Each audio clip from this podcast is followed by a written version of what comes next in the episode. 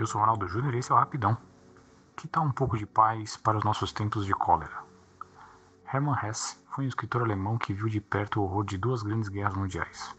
Entre a primeira e a segunda, mais precisamente em 1922, Hermann lançou o livro Siddhartha.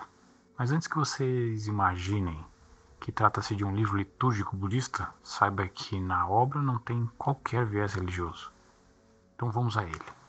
Imaginem um homem que tem em si o potencial de alcançar o que deseja.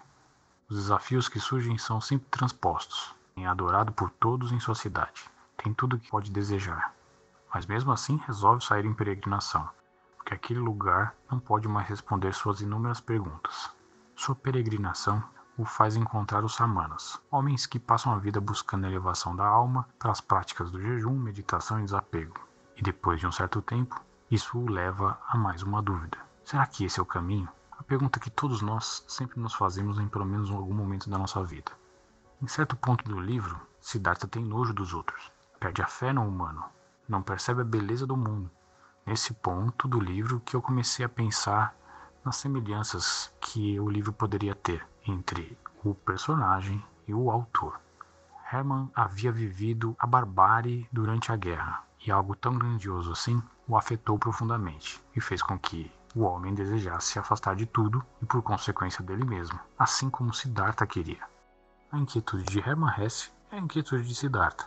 Não é à toa que durante boa parte de suas vidas eles passaram questionando a sua própria existência. Mas eu prometi paz no começo desse episódio.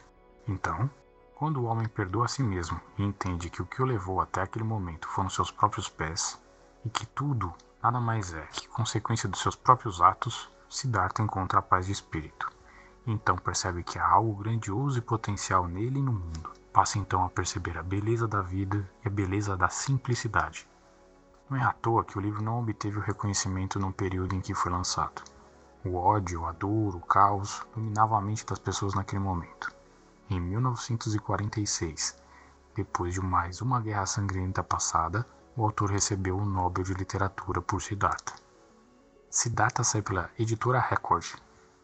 Se você quiser mandar uma dica, reclamação ou um tapa na pantera, o e-mail é rapidãopodcast.gmail.com. Fiquem bem, acreditem na ciência. Um abraço.